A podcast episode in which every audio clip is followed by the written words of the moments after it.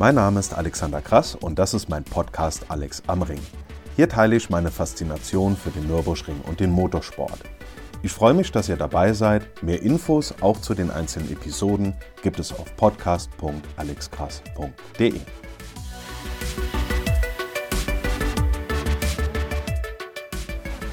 So, und dann kam der große Renntag, 24 Stunden Rückblick Teil 2 und da war richtig unfassbar viel Betrieb. Natürlich war auch einiges an Rahmenrennen geboten bzw. angesagt. Die WTCR ist ja nicht gestartet. Die sind ja zu ihrem Rennen oder zu ihren Rennen nicht gestartet. Was ich mitbekommen habe, scheint das mit irgendeiner Reifenthematik ähm, zu tun gehabt zu haben, habe das dann aber auch nicht weiter verfolgen können. War schade, aber nun ja, vielleicht funktioniert es ja dann nächstes Jahr. Zweiter großer Punkt an diesem Tag war das BMW M-Race of Legends und da waren richtige Legenden dabei. Zum Beispiel Johnny Cicotto, Dirk Adolf, Steve Soper ist mitgefahren, Harald Groß, äh, Arturo Merzario, Jochen Maas, Olaf Mantei. Und ich meine, allein schon mit äh, Jochen Maas und ähm, Arturo Merzario, die sind über 70. Da könnte man sich ja denken, ähm, die, äh, die lassen es da irgendwie ruhiger angehen und äh, sind da eher so ein bisschen abwartend im Rennen. Aber in dieser halben Stunde haben die wirklich absolut alles gegeben. Also nichts hier irgendwie älter unruhig, die sind einfach voll abgegangen. Ich würde euch wirklich empfehlen, das Rennen ist komplett als Real Life bei YouTube.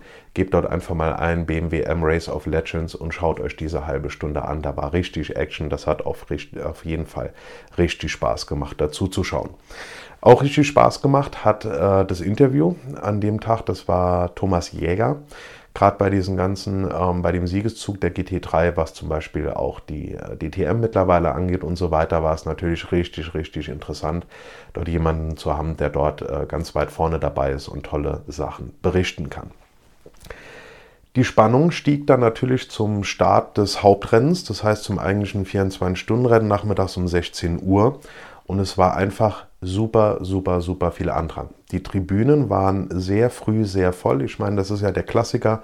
Guckst einen Start an der Compris-Strecke, dann die ersten ein, zwei, drei Stunden dort auf der Tribüne und dann gehst du Richtung Abend dann mal äh, Richtung Nordschleife und schaust dir das dort an. Aber dort war richtig viel Andrang. Das ging sogar so weit, wir mussten jemanden für eine Ansprache ähm, vom Medical Center äh, in eine Lounge, in der Mitte von diesen Lounges oben über der, über der Boxengasse bringen. Und es ging nur mit äh, Begleitung von der Security, weil wir sonst einfach durch die ganzen, ganzen Menschenmassen nicht durchgekommen wären. Das ist natürlich alles richtig, richtig klasse. Also wenn es dort so viel Andrang gibt, ähm, das, das heißt einfach, dass das Format, dass das Wochenende, dass diese Veranstaltung funktioniert, dementsprechend Leute anzieht. Und ich meine, mittlerweile sind, es sind ja auch Fahrer dabei, die jünger sind, die aus einer ganz anderen Ecke kommen, wie zum Beispiel dieser äh, Felix van der Laden. Der hatte ja leider diesen, dem, also das Auto hat ja, hat ja Feuer gefangen und ist dann da im Bereich Schwedenkreuz Ahrenberg, ähm, Eingang Fuchsröhre da ausgerollt. Ist dann später auch noch weitergerollt, wie man gesehen hat. Gott sei Dank ist keinem was passiert. Aber das ist natürlich jemand, der durch seine riesengroße Fanbase bei YouTube dementsprechend dieses Thema 24-Stunden-Rennen und Motorsport auch nochmal zu ganz anderen ähm, Gruppen bringt, die sich normalerweise jetzt vielleicht gar nicht dafür interessieren würden und die dadurch einfach ähm, einen Einstieg und eine Verbindung zu diesem Motorsport und gerade zum 24-Stunden-Rennen bekommen von dem, was ich so gehört habe, äh, ich muss mir da in den nächsten Tagen einfach mal in Ruhe, wollte ich mir mal von verschiedenen Fahrern bzw. verschiedenen Fahrzeugen die Onboards dann nochmal anschauen. Äh, von dem, was ich bisher so gehört habe, scheint ähm, der Felix von der Laden da richtig gut drin zu sein, auch so den Verkehr zu lesen.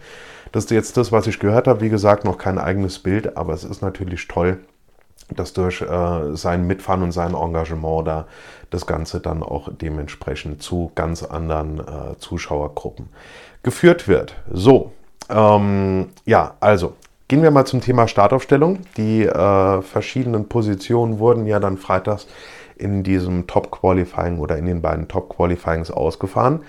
Da kam natürlich die große Überraschung auf, der, auf Platz 1, dann äh, der Ferrari auf Platz 2 M4. Das war jetzt keine so große Überraschung, dass die relativ weiter vorne sind. Die hatten ja einen auf der 2 stehen, einen auf der 6 und dann noch ein paar weitere im hinteren, ähm, vorderen Starterfeld, sage ich mal. Ähm, das war jetzt nicht so die Überraschung, was allerdings dann eine große Überraschung war, positiv, war der Konrad Lambo auf der 3. Das heißt, ähm, erstmal Ferrari, dann direkt hinten dran der Lambo, ähm, also 1 und 3.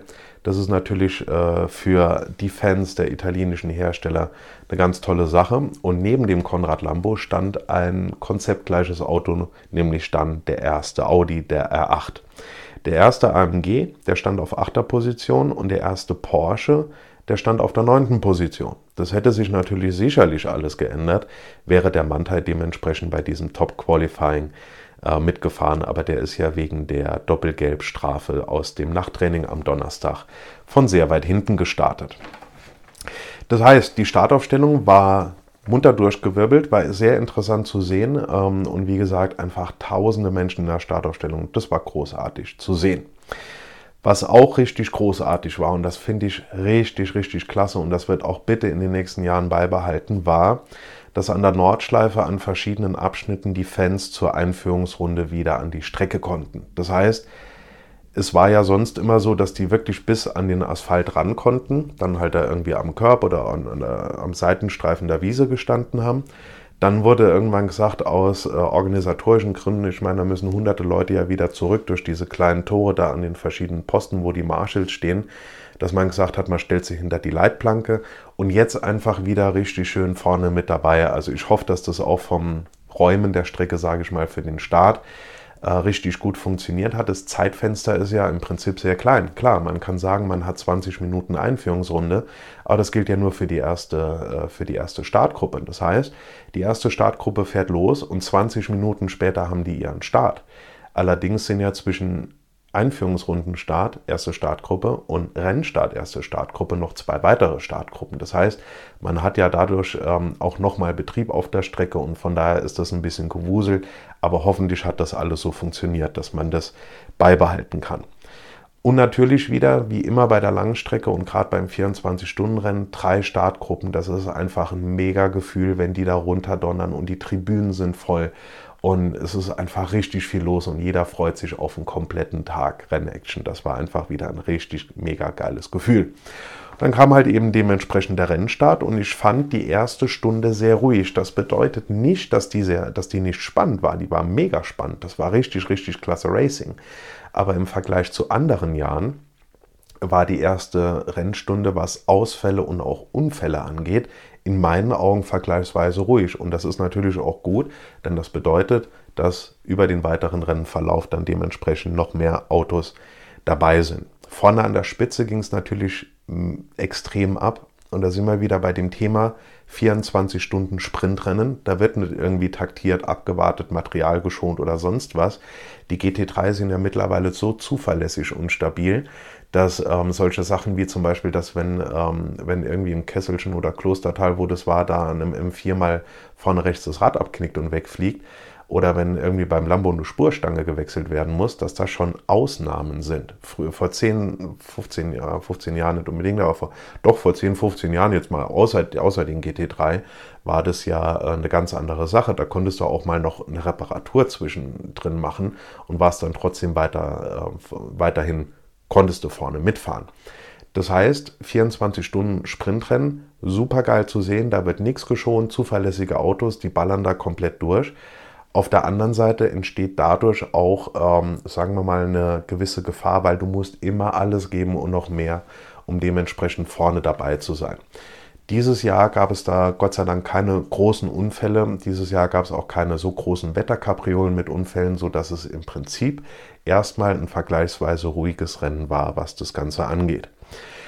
BMW wurde ja vorher nach den ganzen Ergebnissen in NLS 1 und 2 als absoluter Favorit gehandelt. Wie gesagt, in der Startaufstellung auf Platz 2 und auf Platz 6.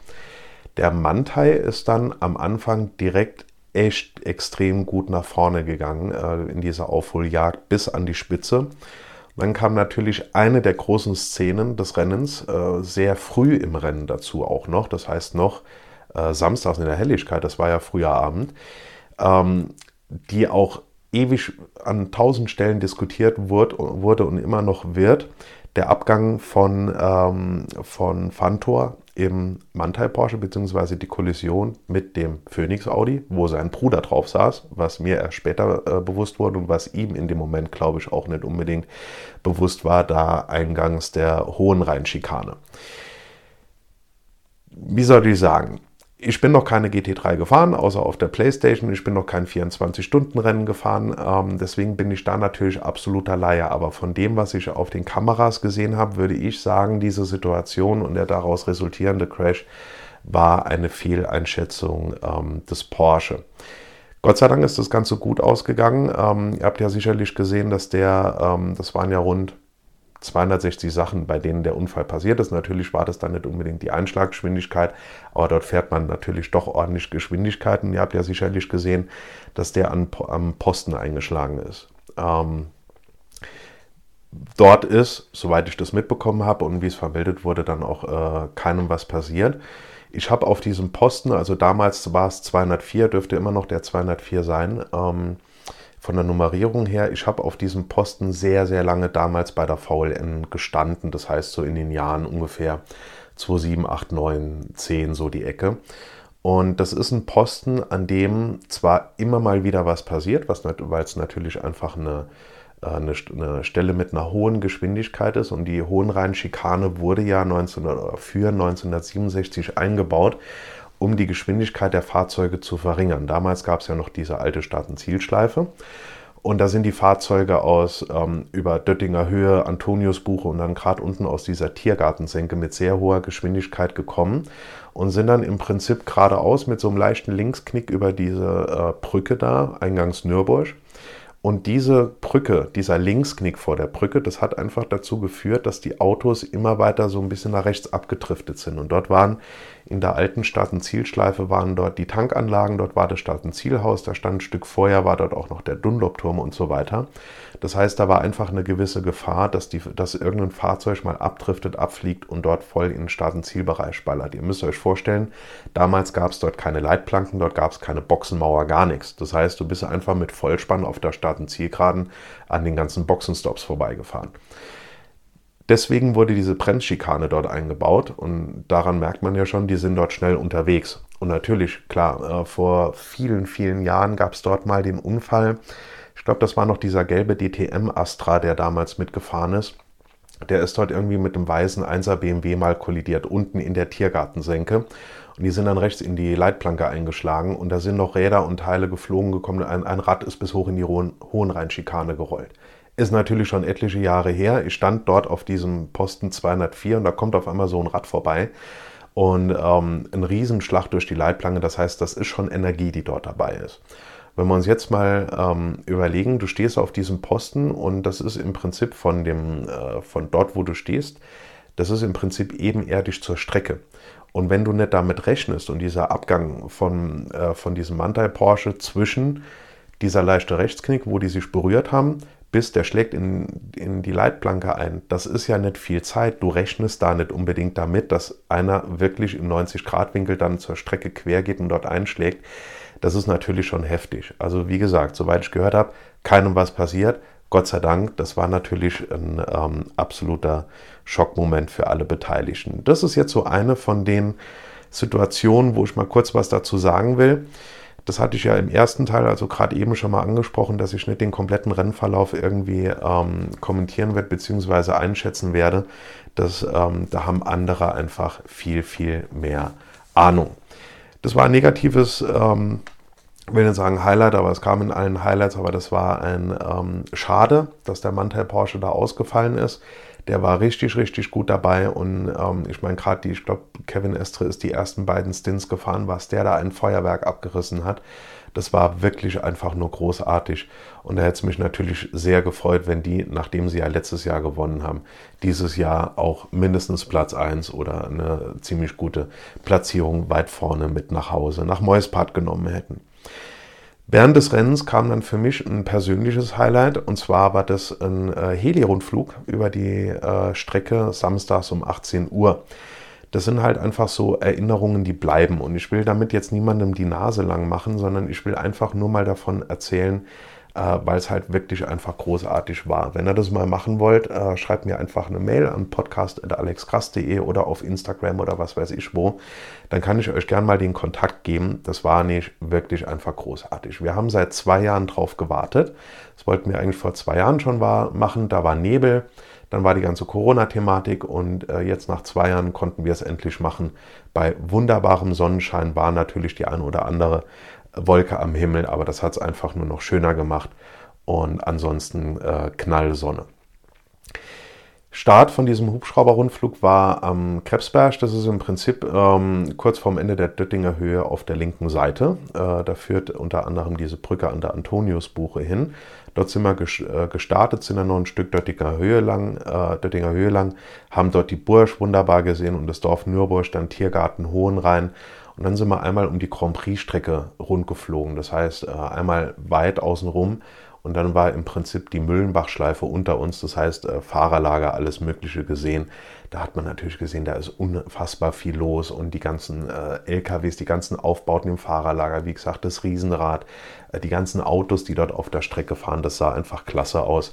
Da werde ich in den nächsten Tagen auch noch ein schönes Video auf ähm, TikTok und vielleicht auch noch auf Instagram posten. Dann ging es weiter. Ähm, Hatzenbach haben wir schön gesehen von außen. Und da hat man natürlich schon, habe ich einen ersten Eindruck bekommen von den ganzen Campern und von dem, was die Fans dort alles aufgebaut haben.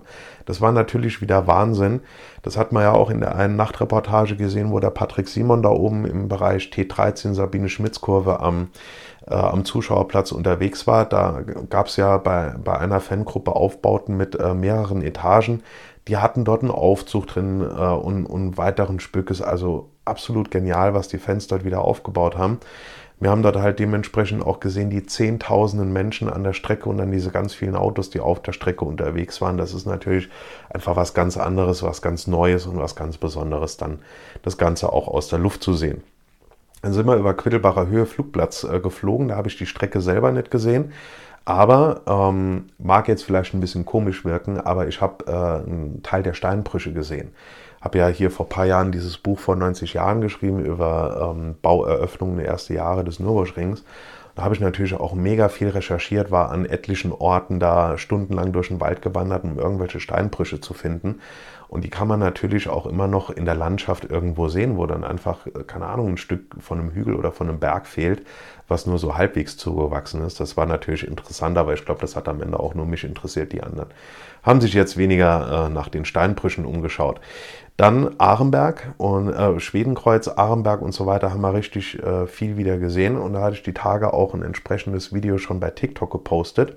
Da ist der nämlich über Arenberg, ist der Hubschrauber komplett quer geflogen. Das heißt, wir hatten einen schönen Blick einfach von oben runter auf die Arenbergkurve und dann hast du hier noch ähm, Poststraßenbrücke gesehen, Fuchsröhre runter und so weiter. Also einfach alles großartig. Wie gesagt, ich habe von der Strecke nicht immer was gesehen, weil klar, links, also ich saß rechts im Hubschrauber, links saßen natürlich auch Leute, die wollten auch was sehen. Das heißt, der ist ja immer so ein bisschen hin und her beziehungsweise waren ja auch noch andere Hubschrauber in der Luft. Da muss man ja auch gucken, dass man sich jetzt nicht unbedingt da irgendwie ins Gehege fliegt, beziehungsweise ähm, sind wir da zum Teil auch einfach über der Strecke geflogen. Dann zum Beispiel auch Kesselchen hoch, da habe ich dann kurz vor Kesselchen ähm, hier Adenau-Breitscheid die Wege gesehen von sehr weit oben, die ich sonst natürlich immer fahre. Dann mega weit ähm, diese Campingplätze gesehen, das heißt äh, Brünchen, Pflanzgarten, Schwalbenschwanz, einfach richtig klasse. Was ich leider nicht gesehen habe, weil er sich da auf die linke Seite gelegt hat, war das Karussell. Aber da ich so einen Hubschrauberflug auf jeden Fall nochmal machen werde, werde ich dann zu dem sagen, pass mal aufgelegt, kannst rumfliegen, wo du willst, aber ich will das Karussell definitiv von oben sehen. Dann ging es halt, wie gesagt, über hohe Acht. Ähm, da haben wir auch diese ganzen ähm, Kamerakräne ähm, und so weiter alles gesehen. Ging es dann über äh, Wippermann, Brünchen, Pflanzgarten, Schwalbenschwanz an der Döttinger Höhe wieder lang. Wir hatten eine Rundenzeit von etwa sieben Minuten. Ähm, laut äh, Video, es war einfach mega geil. Und es gab einen besonderen Moment,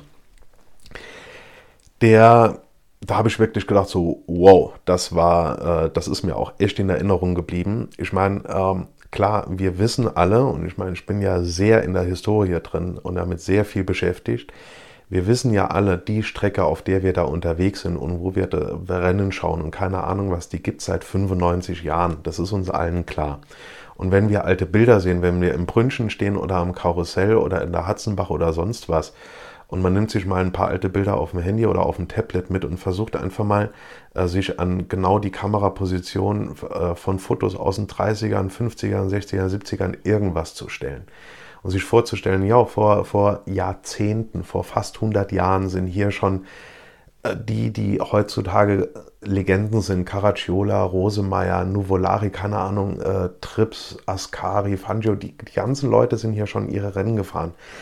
Das ist uns allen bekannt, aber das dann auch nochmal aus der Luft zu sehen, da gab es einen Moment und zwar haben wir so ein bisschen, wie soll ich sagen, wir waren mit dem Hubschrauber im Prinzip so über Parkplatz B2. Das heißt, das ist alles dort die Ecke äh, gegenüber Lindner, wo jetzt gerade, jetzt läuft ja gerade parallel Rock am Ring, wo da der Lidl steht und das alles hinten dran Richtung Brenkekopf. Dort waren wir im Hubschrauber und haben von dort aus Richtung Bursch geguckt. Und es war damals, als es die Start- und Zielschleife noch gab, eine sehr, sehr beliebte ähm, Perspektive für Luftaufnahmen.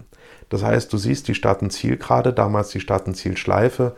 Links siehst du weggehend die, äh, die, Nord, äh, die Nordschleife, also Hatzenbach, Hocheichen, alles Richtung Quittelbacher Höhe. Im Hintergrund siehst du dann, wo es hinten runter geht, entgegen der Fahrtrichtung Tiergartensenke, Antoniusbuche, dann die ganze Döttinger Höhe lang. Du siehst da die Nürbursche und du siehst halt hinten im Hintergrund die Hohe Acht. Eine sehr beliebte Perspektive von damals. Und als ich das gesehen habe, ist mir erstmal obwohl es mir immer schon klar war und ich auch bei vielen Perspektiven gedacht habe, boah, da gibt es ein geiles Foto aus den 30ern, wo genau der, der, der Fotograf hier gestanden hat oder der, der Kameramann, wie auch immer.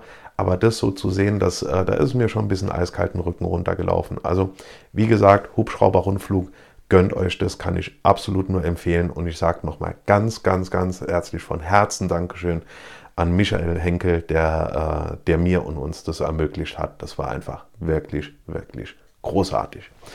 Nach diesem Hubschrauberrundflug ging es dann in den Abend und in die Nacht. Ich meine, Sonnenuntergang hatte man in den zwei Wochen vorher schon zweimal erlebt. Einmal beim 24-Stunden-Qualifying-Rennen ähm, und dann dementsprechend auch donnerstags beim Nacht-Qualifying. Und wir sind auch wieder nachts gefahren. Ist auch ein Novum zu den letzten beiden äh, Ausgaben, wo ja nachts kein äh, Rennverkehr war hatten wir also zwei, Beziehungs äh, zwei Ausgaben beziehungsweise zusammengerechnet jetzt seit drei Jahren nicht, dass wir da irgendwie mal nachts gefahren sind.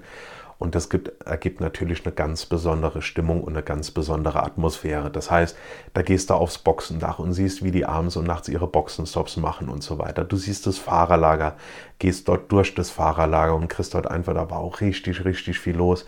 Kriegst dort von dieser außergewöhnlichen, einem absolut einmaligen Atmosphäre eine ganze Menge mit. Dann haben wir uns abends, das war so gegen, keine Ahnung, halb zwölf, zwölf oder sowas, haben wir uns ähm, mit, mit einer großen Gruppe von Leuten haben wir uns noch auf die T4 gesetzt. Wie gesagt, untere Etage, möglichst weit gegen Fahrtrichtung, haben dort die glühenden Bremsscheiben gesehen. Ähm, ist natürlich auch immer schön, wenn die Autos da angeballert kommen. Das heißt, an dem, ähm, an dem Sound, an Scheinwerfern, so am Fahrzeug einfach mal im Dunkeln Autos raten machen. Äh, konntest natürlich auch auf dem Handy oder auf dem Tablet. Hast du diese GPS-Auge-App, da kannst du immer sehen, welches Auto kommt da gleich lang. Und dann, wie gesagt, einfach diese glühenden Bremsscheiben und bei Fahrzeugen wie dem AMG auch diese glühende ähm, Auspuffanlage. Das war einfach richtig, richtig großartig. Was auch toll war, diese Positionsanzeige in den, ähm, in den Frontscheiben. Das haben wir ja schon seit einigen Jahren. Dazu ist halt bei den, ähm, bei den GT3-Fahrzeugen aus verschiedenen Klassen sind dann halt eben noch diese blauen äh, Blitzlichter damit integriert, damit vorausfahrende Fahrzeuge einfach wissen, von hinten kommt ein deutlich schnelleres Fahrzeug. Und äh, bei den anderen ist es in weiß und du konntest halt permanent im Rennen auch die Position des Fahrzeugs in der jeweiligen, also die Gesamtposition dann dementsprechend nachverfolgen. Dann ging es irgendwann ähm, weiter, wieder zurück, quasi von Fernseher und auch in der Nacht, wie eben schon gesagt, oder wie in der gerade eben in der letzten Ausgabe schon gesagt, die Onboard-Qualität, die Auswahl der Kameras, wie lange die Kameras in Betrieb waren, nicht nur Start und Ziel gezeigt, das war einfach großartig und auch in der Nacht eine wirklich, wirklich super Moderation. Allein schon Patrick Simon, der da in der Boxengasse unterwegs ist und richtig viel erzählt, immer genau weiß, wo er hingehen muss, wenn irgendwas ist, ähm, der aktuelle Ereignisse dann natürlich auch durchgemeldet bekommt, wie zum Beispiel den Unfall zwischen Phoenix Audi Nummer 5 und dem ähm, Motors Fahrzeug äh, mit der Nummer 420, da was war das, Ausgang Schumacher ist, war das glaube ich. Leider war für die 420 das Rennen damit vorbei. Da saß ja auch der Matthias Beckwärmer drin, ein, ein wirklich guter Freund von mir, der auch ähm, den ich auch sehr, sehr gerne im Interview habe, den ich sehr, sehr mag, mit dem ich auch am Nürburgring viel unternehme und der bestimmt auch demnächst hier mal zum Interview in den Podcast kommt. Da war der dann natürlich darüber informiert. Das Auto wurde dementsprechend, also der Phoenix wurde in die Box äh, gebracht und dann ist er natürlich direkt dorthin, wusste genau immer bei den Teams, wen er ansprechen soll, über was er auch reden soll, um auch Themen links und rechts auch immer Taktik und Fahrzeugtechnik und so weiter. Also richtig, richtig klasse. Und dann, wie das dementsprechend natürlich immer so ist, ähm, der Sound der Fahrzeuge. Und ich bin dann später, wann war das so, keine Ahnung, um 2 Uhr bin ich Richtung, äh, Richtung äh, Pension, habe dort auf dem Balkon gesessen und dann hörst du natürlich, die Strecke ist ja nur ein paar hundert Meter weg, hörst du natürlich die, die Sounds der Fahrzeuge in der Nacht. Dann, ähm, dann noch, was wir auch gehört haben, äh, sehr leise, aber trotzdem haben es mitbekommen, ist dieses Flugzeug, was fürs 24-Stunden-Rennen da unterwegs ist. Die haben das auch im Livestream extra nochmal erklärt. Das ist ja jetzt schon seit einigen Jahren so, dass in der Luft während des Rennens permanent ein Flugzeug unterwegs ist.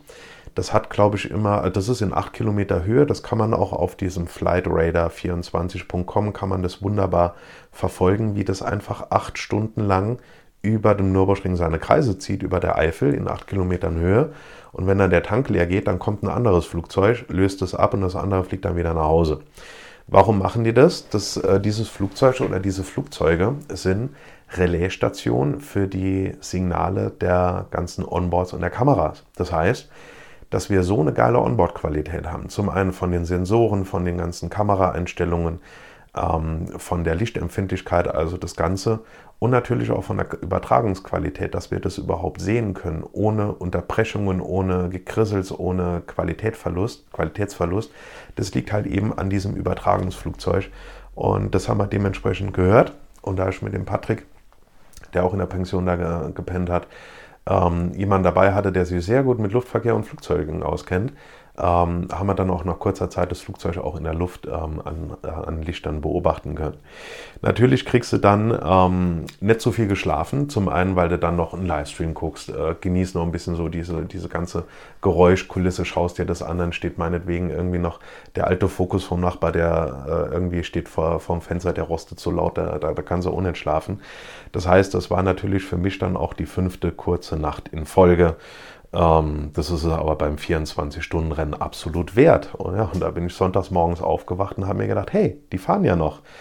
Und da sind wir wieder bei einem Aspekt, was mich beim 24-Stunden-Rennen absolut fasziniert. Ich habe ein Jahr beim 24-Stunden-Rennen, das war glaube ich irgendwie 2008 oder so, habe ich als Mechaniker in einem Team gearbeitet und habe es einfach nicht geschafft, äh, die 24 Stunden am Stück wach zu bleiben, habe zwischendurch mal auf irgendeinem so Klappstuhl, was weiß ich, zwei, drei Stunden mal gepennt.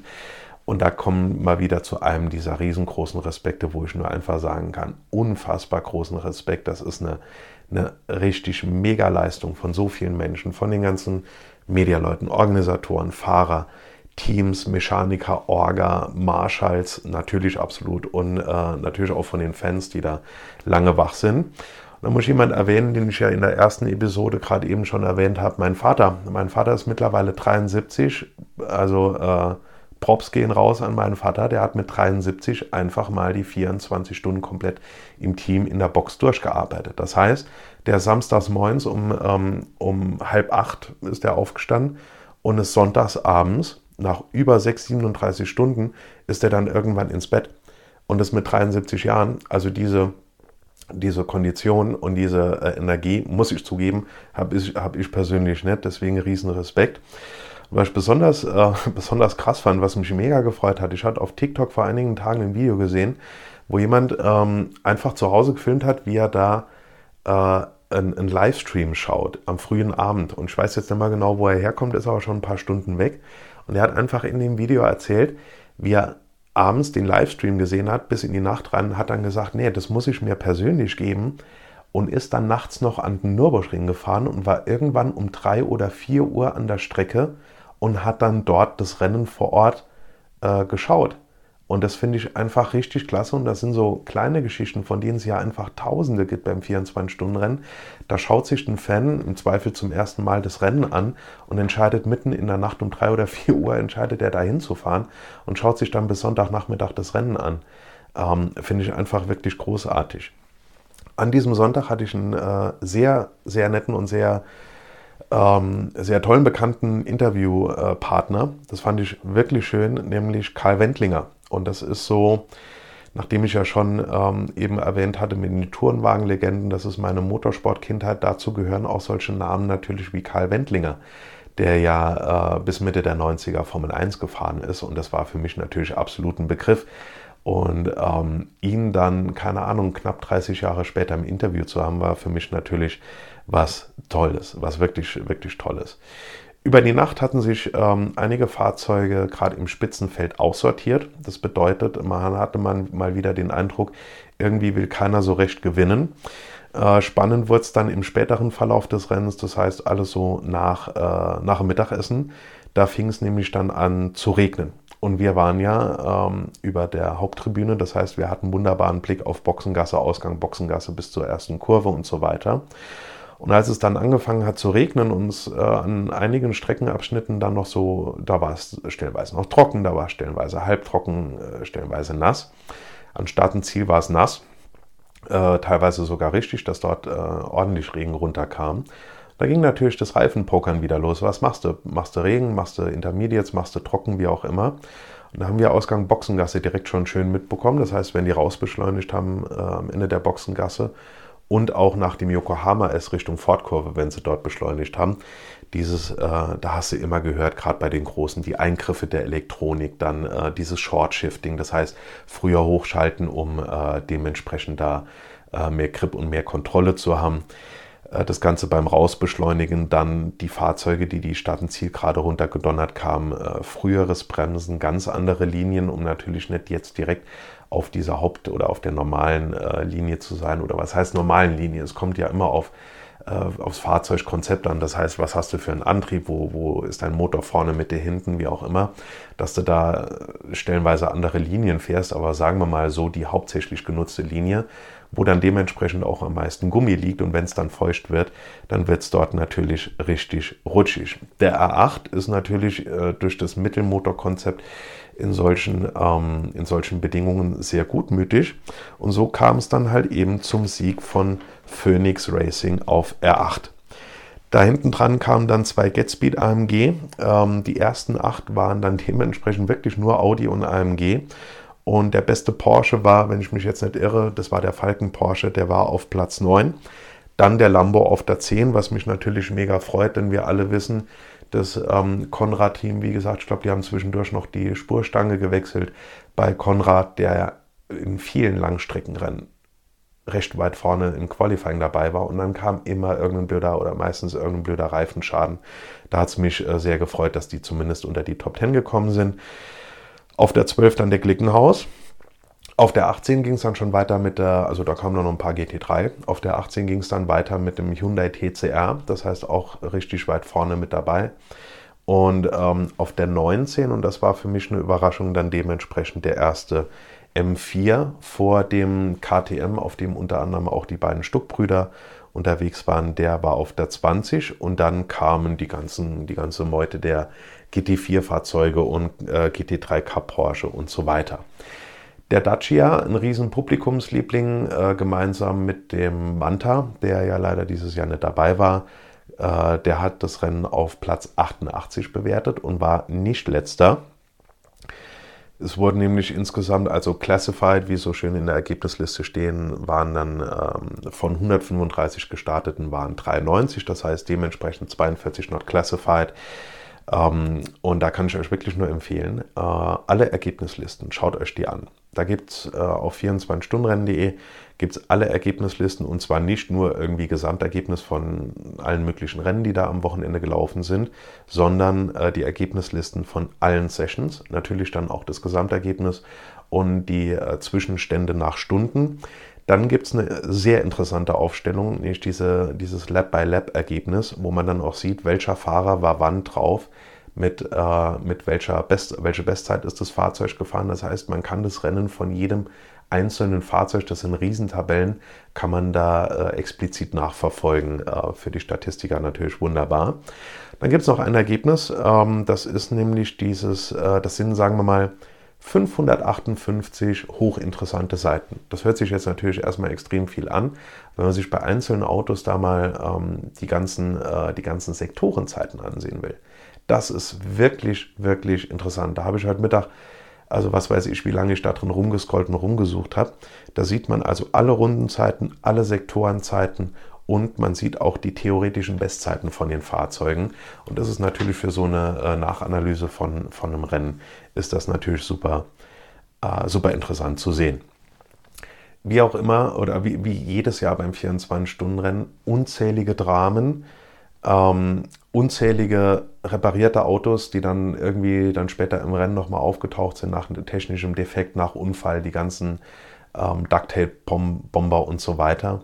Es geht beim 24-Stunden-Rennen natürlich in erster Linie ums Ankommen. Das haben äh, insgesamt, wie gesagt, dann äh, über 90 Fahrzeuge geschafft. Und was die für Geschichten geschrieben haben, im Einzelnen für die Fahrer, für die Teams, für die Fans und so weiter. Das ist wie in jedem Jahr großartig. Was auch großartig großartig war, war die Sauberkeit der Campingplätze danach und der ganzen Zuschauerplätze. Das muss man in jedem Jahr wieder betonen, wie aufgeräumt es war. Der Nürburgring hat dann natürlich dementsprechend auch äh, Fotos kurz danach gepostet, Anfang der Woche.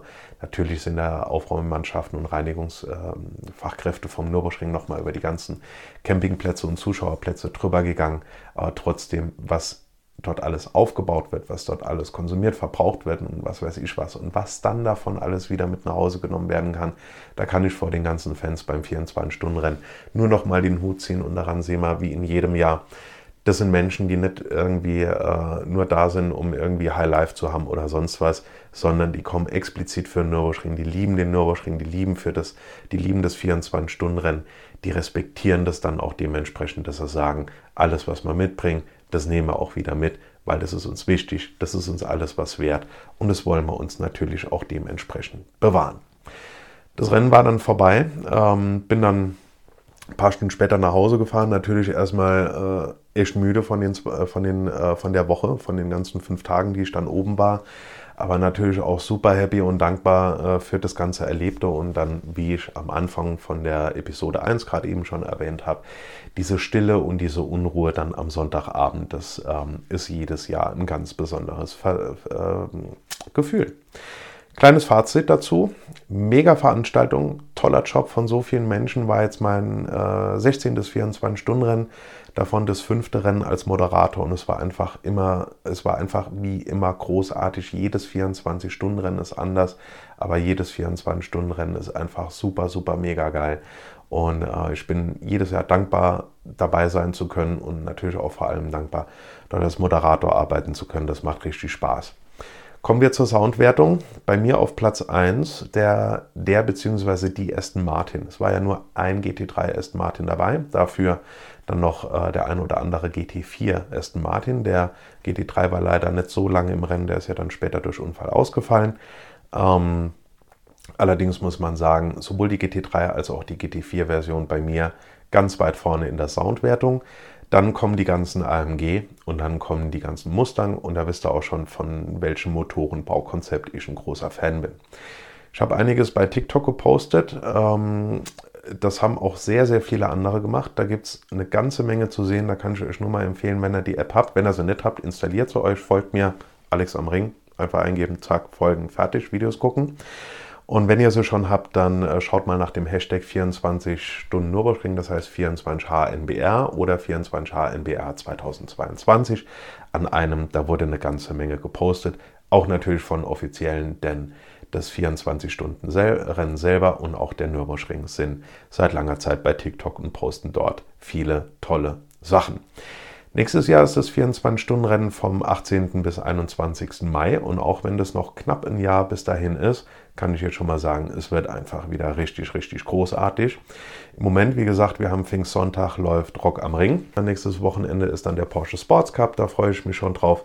Wünsche euch eine tolle Woche und kann einfach nur sagen, 24-Stunden-Rennen, wer es bisher noch nicht selber erlebt hat, das müsst ihr auf jeden Fall machen